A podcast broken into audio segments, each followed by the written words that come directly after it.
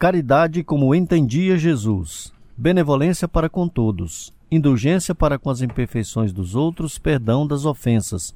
Livro dos Espíritos, pergunta 886.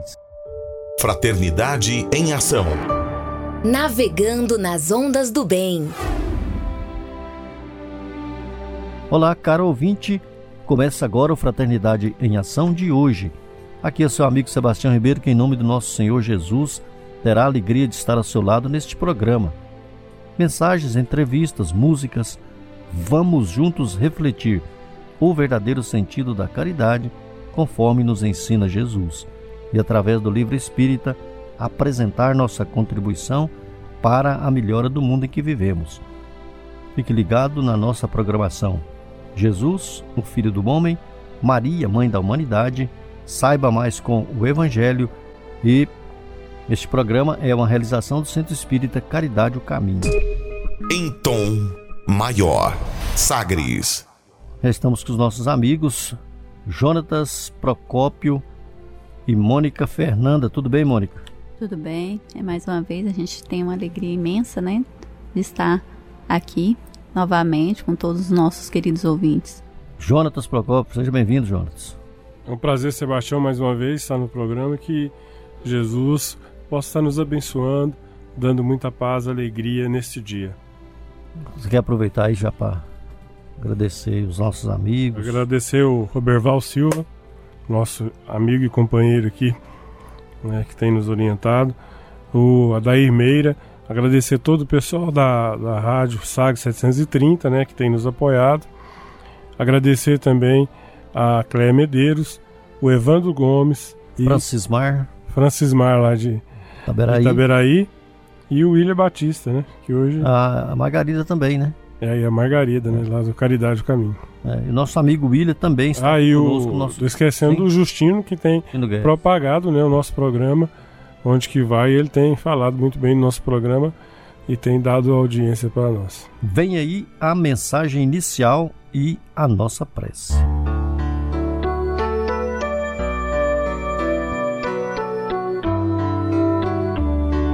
É enquanto.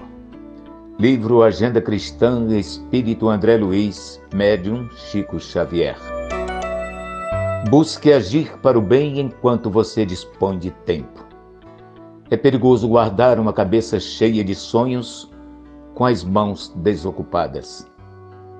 Acenda sua lâmpada enquanto há claridade em torno de seus passos. Viajor algum fugirá às surpresas da noite. Ajude o próximo enquanto as possibilidades permanecem de seu lado. Chegará o momento em que você não prescindirá do auxílio dele. Utilize o corpo físico para recolher as bênçãos da vida mais alta, enquanto suas peças se ajustam harmoniosamente. O vaso que reteve essências sublimes ainda espalha perfume depois de abandonado. Dê suas lições sensatamente na escola da vida, enquanto o livro das provas repousa em suas mãos. Aprender é uma bênção e há milhares de irmãos não longe de você, aguardando uma bolsa de estudos na reencarnação. Acerte suas contas com o vizinho enquanto a hora é favorável. Amanhã, todos os quadros podem surgir transformados. Ninguém deve ser o profeta da morte e nem imitar a coruja agourenta. Mas enquanto você guardar oportunidade de amealhar recursos superiores para a vida espiritual, aumente os seus valores próprios e organize tesouros da alma, convicto de que sua viagem para outro gênero da existência é inevitável.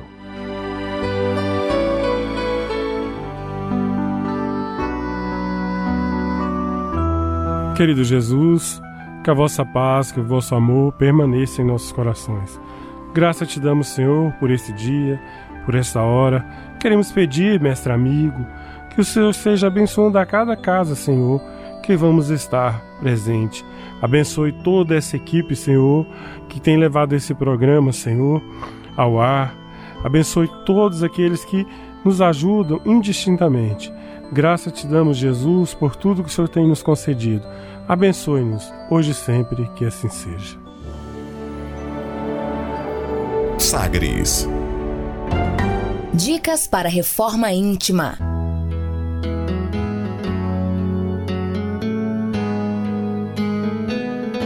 Amigo ouvinte, a reforma interior é a grande meta de todos nós que somos seres eternos.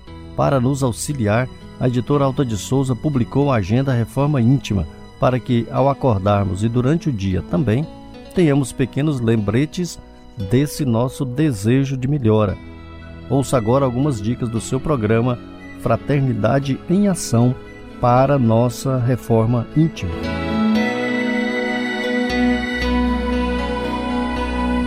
Reflexão e vivência em torno do Evangelho. Jesus, tendo reunido os doze apóstolos, lhes deu poder e autoridade sobre todos os demônios e o poder de curar as enfermidades, e mandou que fossem pregar o reino de Deus e curar os enfermos. Lucas capítulo 9, versículo 1 e 2. Meta do mês: desenvolver a caridade moral. Perdoar é o dever da alma que aspira à felicidade. Leon Denis no livro Depois da Morte. Meta do dia: desenvolver o perdão das ofensas, perdoar ilimitadamente. Sugestão para sua prece diária: prece rogando auxílio ao anjo da guarda para fortalecer o perdão. Se você está interessado neste método para sua melhoria interior, conheça e utilize a Agenda Reforma Íntima. Ligue para a Livraria e Distribuidora Vantuil de Freitas no WhatsApp 98215 6037 98215 6037 e peça seus livros de reflexão, estudos e, acima de tudo, livros esclarecedores que auxiliam ao nosso equilíbrio interior. Fraternidade em Ação. O momento de crescimento espiritual na Sagres. Segundo Joana de Ângeles, todos precisamos de algo que nos auxilie a enfrentar com tranquilidade os problemas e a solucioná-los, a suportar as dores e superá-las, a compreender a necessidade das lutas e vencê-las, a manter o bom ânimo e não tombar em erros. Foi pensando nessas questões que escolhemos a passagem evangélica de hoje no Saiba Mais com o Evangelho segundo o Espiritismo, nosso amigo Djalma Freitas.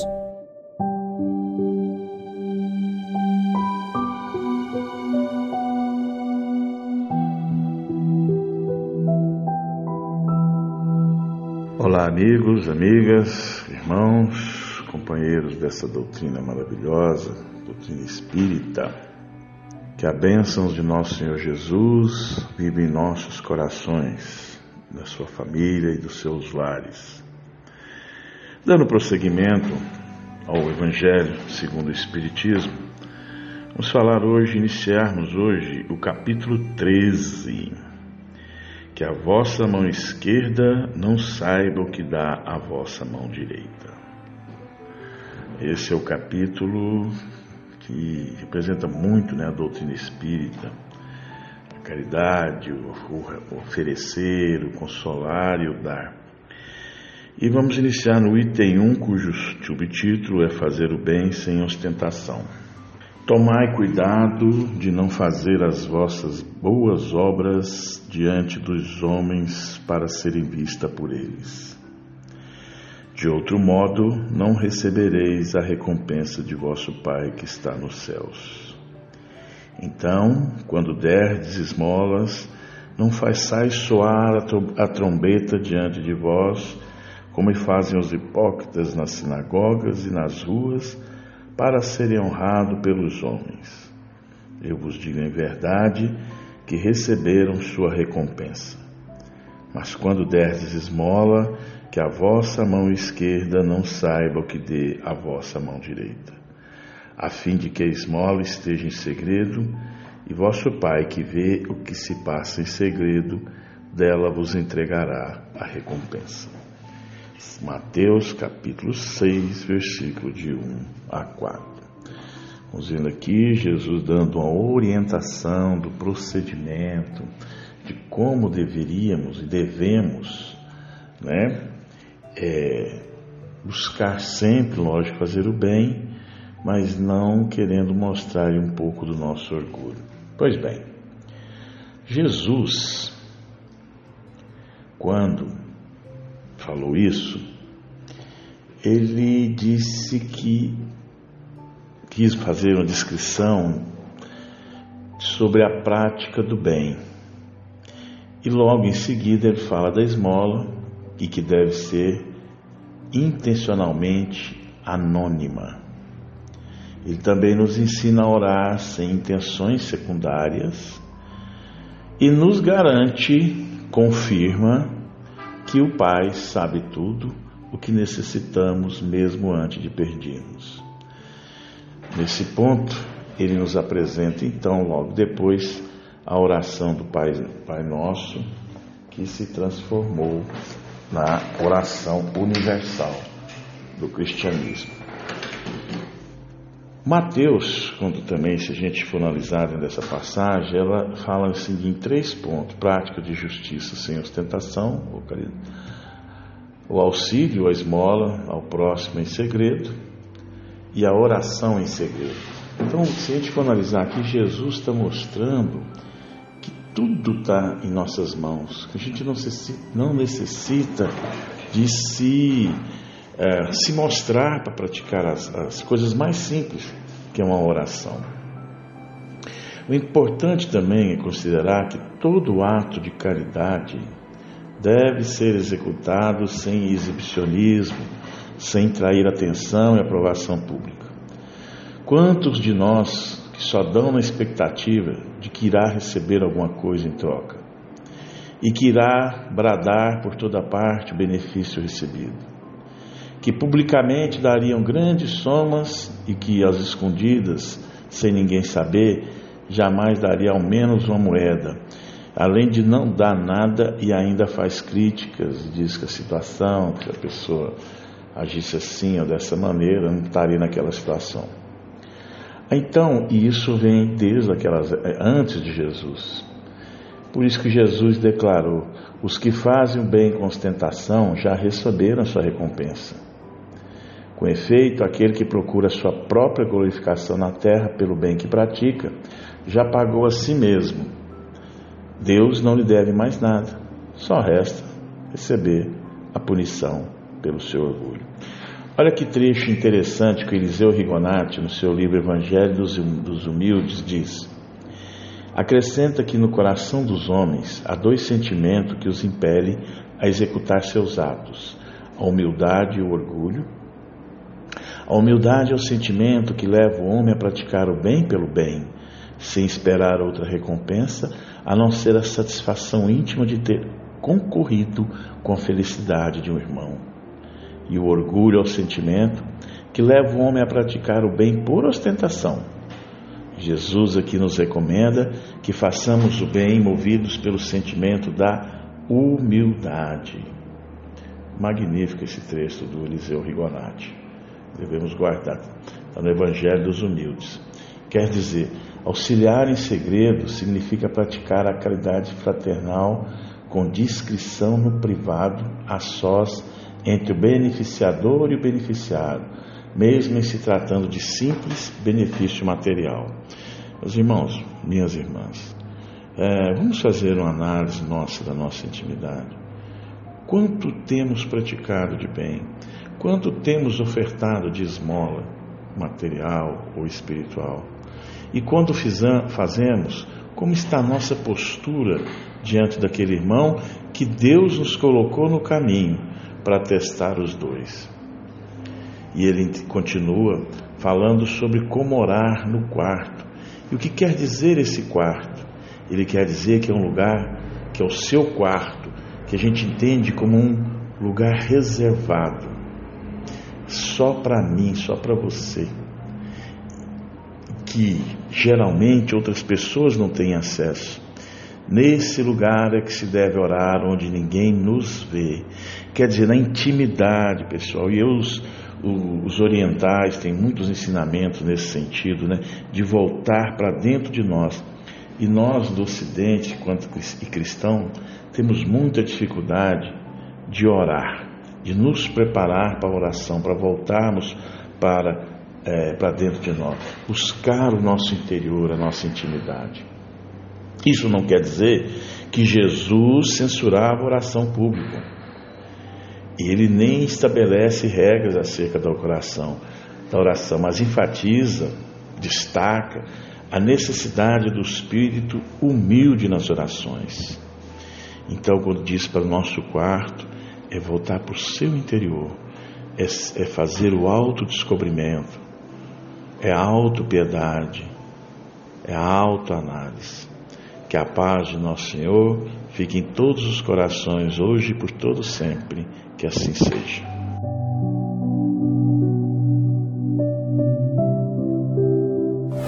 Fraternidade em Ação. O momento de crescimento espiritual na Sagres. Conversa de família.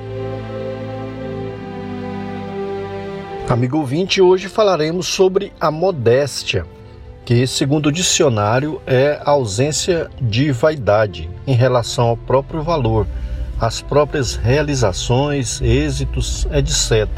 É uma despretensão e também determinado pelas exigências das circunstâncias, dos deveres, dos usos, sobriedade. Mas na visão espírita, nós vamos destacar aí, receber os amigos para trazer aí o seu pensamento, as pesquisas, o que os espíritos nos trazem, o que Jesus fala sobre a modéstia. Com os nossos amigos José Antônio, de Senador Canedo, o William Batista, de Goiânia, e Janaína Afonso, também de Goiânia, todos do estado de Goiás, para trazer aí para nós sobre a modéstia. E no segundo bloco falaremos é, sobre o culto do Evangelho no lar é, com os amigos da Concafras PSE.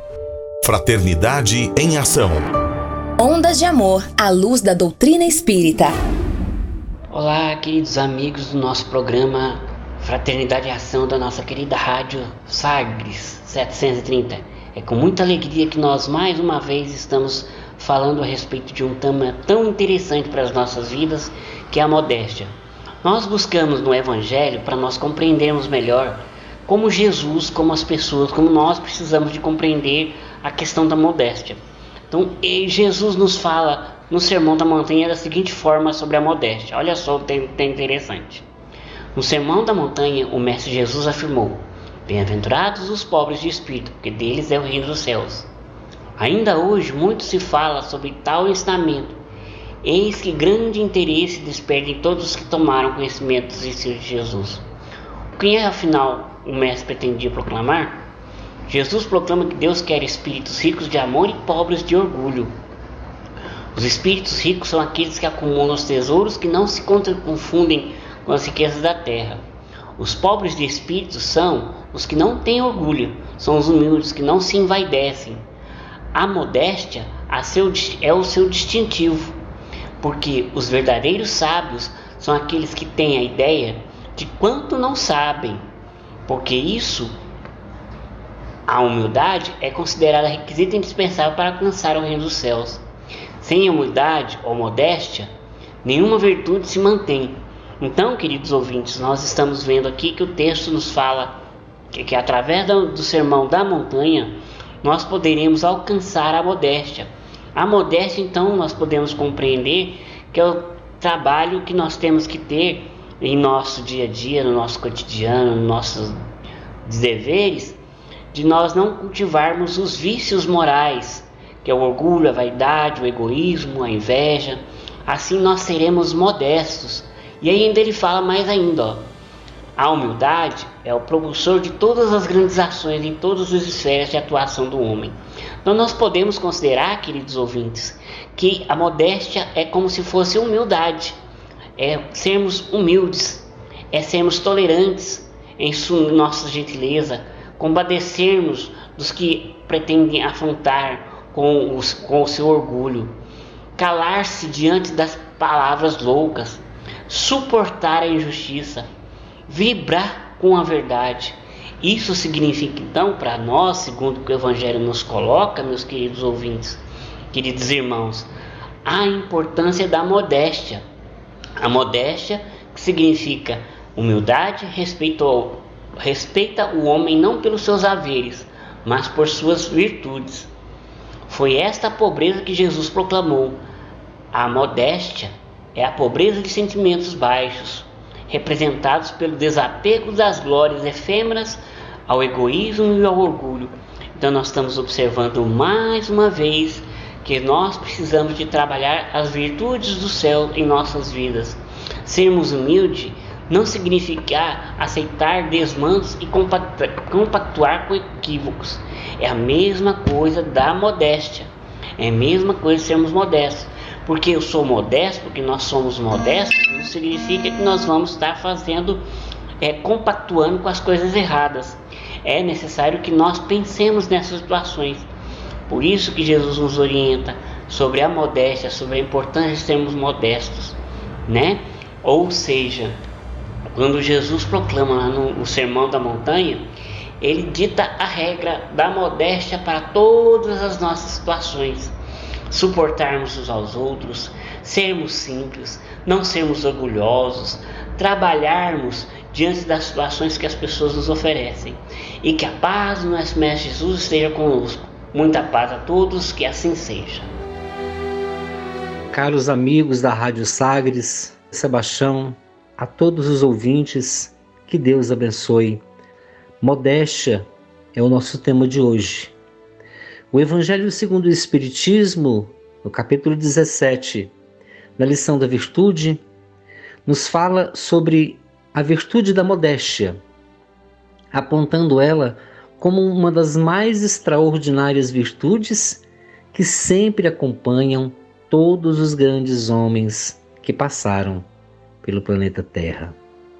Todos eles demonstraram essa humildade, essa modéstia diante dos atos, dos feitos que realizaram, mostrando com isso que o mais importante em todo esse aspecto da prática da virtude, da prática do bem, da prática da caridade, é sempre manter uma mão oculta enquanto a outra faz, ou fazer o bem sem ostentação. No passado, especialmente na Grécia, em Roma, erigiam-se é, estátuas aos chamados chefes de Estado, uma verdadeira adoração a esses homens que muitas vezes eram considerados verdadeiros deuses. E é disso que o Evangelho nos fala. Que o homem que muitas vezes conta vantagens sobre as coisas que faz, que sai espalhando pelos quatro cantos os seus feitos, na realidade não tem a mais importante das virtudes. Pode ter muitas, mas não tem a mais importante delas, que é a virtude da modéstia. É o saber calar-se diante daquilo que faz. É o saber calar-se diante das obras que oferta ao mundo. É saber calar-se diante da caridade que faz aos outros, da filantropia, da ajuda que estabelece em seu caminho então, quando a pessoa erige para si próprio esse altar, ou quando a pessoa erige para si próprio essa imagem para que os outros vejam, olha como sou bom, olha como tenho feito a caridade, a pessoa está perdendo o principal dos aspectos, que é o aspecto da humildade e da modéstia. Como diz na lição da virtude no Evangelho segundo o Espiritismo, no capítulo 17, mais vale menos virtude com modéstia do que muitas com orgulho, com vaidade, certamente. Então, exercitar em nós essa humildade, essa modéstia, diante do que fazemos, do, diante do que realizamos, sem contar vantagens, sem espalhar para os quatro cantos o que estamos realizando, é uma grande virtude que temos que adotar em nossa vida. E Jesus ensinou em toda a sua existência enquanto esteve na terra, desde a sua meninice até a sua partida para o mundo espiritual, ele exemplificou o tempo todo a modéstia e a humildade. Certa vez, quando estava na ceia pascal, antes de realizar os últimos momentos com os seus discípulos, os seus discípulos discutiam entre si para saber quem era o maior no reino dos céus. E Jesus então disse: Os homens discutem uns com os outros para saberem quem são os melhores, quem são os maiores no reino dos céus. Dentre vós não deve haver essa discussão, essa intriga. Aquele que quiser ser o maior, que seja o servidor de todos. E Jesus então cingiu-se de uma toalha, pegou uma bacia, lavou os pés dos seus discípulos. O Rei Solar, o governador do planeta Terra, ajoelhou-se diante do pé de cada um daqueles seus discípulos e mostrou que a humildade, que a modéstia é a grande, a mais importante das virtudes que existem certamente na Terra, porque ela nos faz reconhecer o nosso real lugar. De, de tudo aquilo que fazemos, nós então reconhecemos o quanto somos pequenos, que poderíamos fazer muito mais. Allan Kardec, ao trazer a mensagem aos espíritas do Brasil, através de Frederico Júnior, diz que lamentava por ter vivido toda aquela existência dedicado ao seu espiritismo, mas por ter cumprido apenas o seu dever. Queria ter feito mais. Como servo imperfeito, cumpriu apenas o seu dever. Eis a modéstia verdadeira, eis a humildade verdadeira do grande codificador da doutrina espírita que nos ensinou, não só através dos livros do Pentateuco kardeciano, mas principalmente do seu grande exemplo de modéstia e de humildade. Muita paz a todos.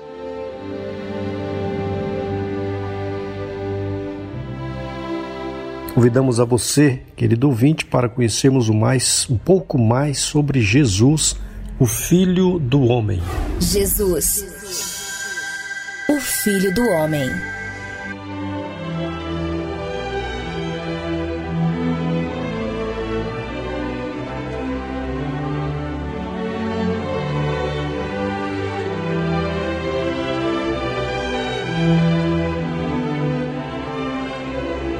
Na Galileia, Jesus inicia seu ministério divino.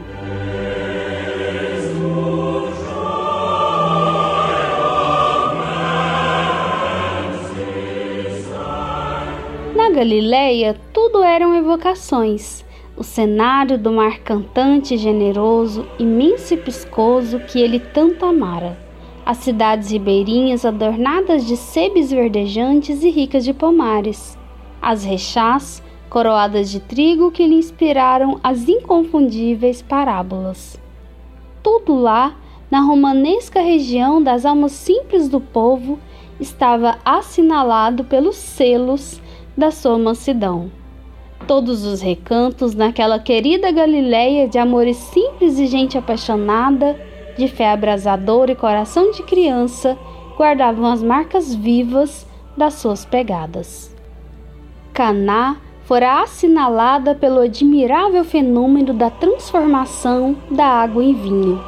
Magdala acolhera-o mais de uma vez, antiga residência da mulher atormentada que ele libertou. Naim fora contemplada com a recuperação da criança aparentemente morta. E Cafarnaum, Tiberíades, Nazaré, as cidadezinhas da Samaria, todas elas com recordações dele, impregnadas da sua presença.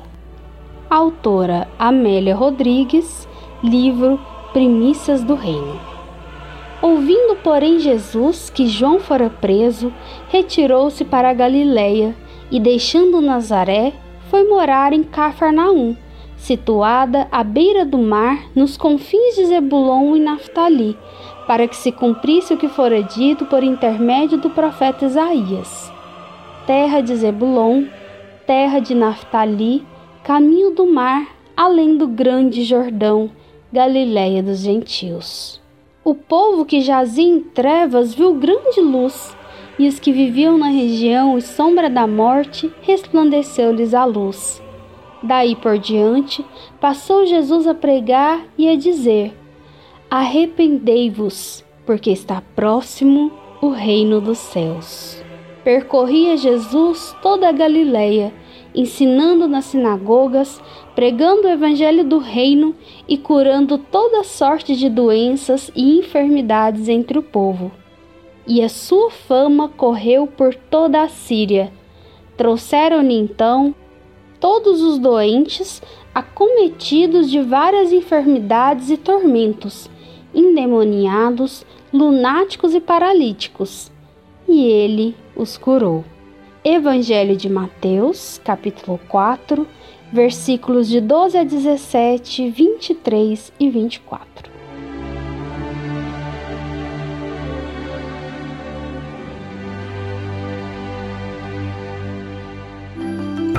Momento musical.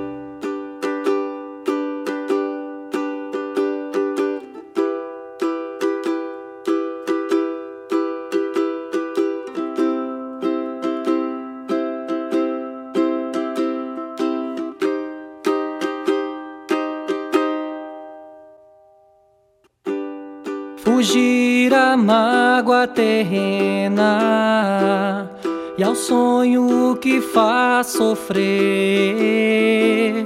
Deixar o mundo sem pena será morrer. Fugir neste anseio infindo, a treva do anoitecer. Buscar sorrindo será morrer.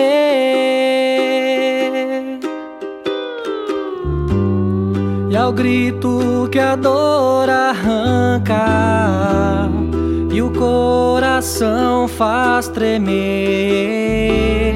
voar uma pomba branca será morrer. Oh, oh,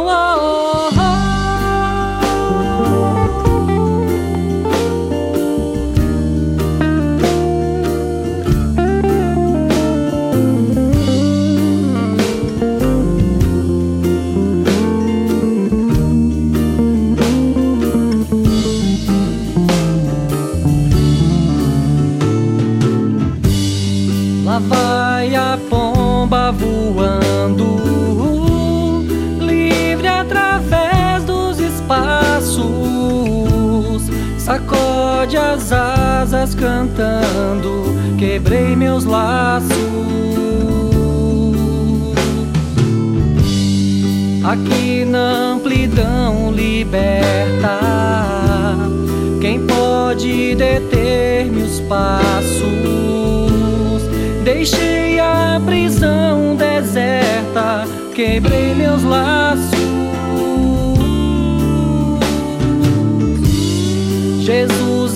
Este voo infindo, há de amparar-me nos braços, enquanto eu direi sorrindo, quebrei meus laços.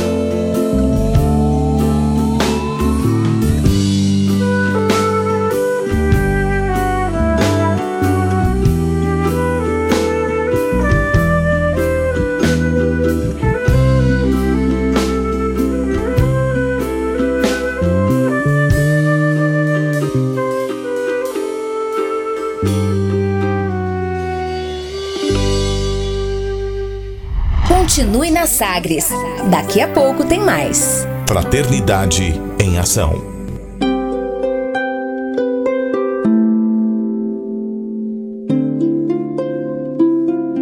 De onde eu vim? Existem espíritos? Posso nascer de novo? Por que sofremos tanto? Existe vida depois da morte? Para onde vou depois da morte? O que é reencarnação? O que é mediunidade? Amigo ouvinte, as respostas a essas e a tantas outras questões você encontrará conhecendo a doutrina espírita em seu tríplice aspecto: ciência, filosofia e religião. Procure uma instituição espírita em sua cidade. Participe das reuniões públicas. Conheça, leia e estude o Espiritismo e se beneficie com as suas luzes.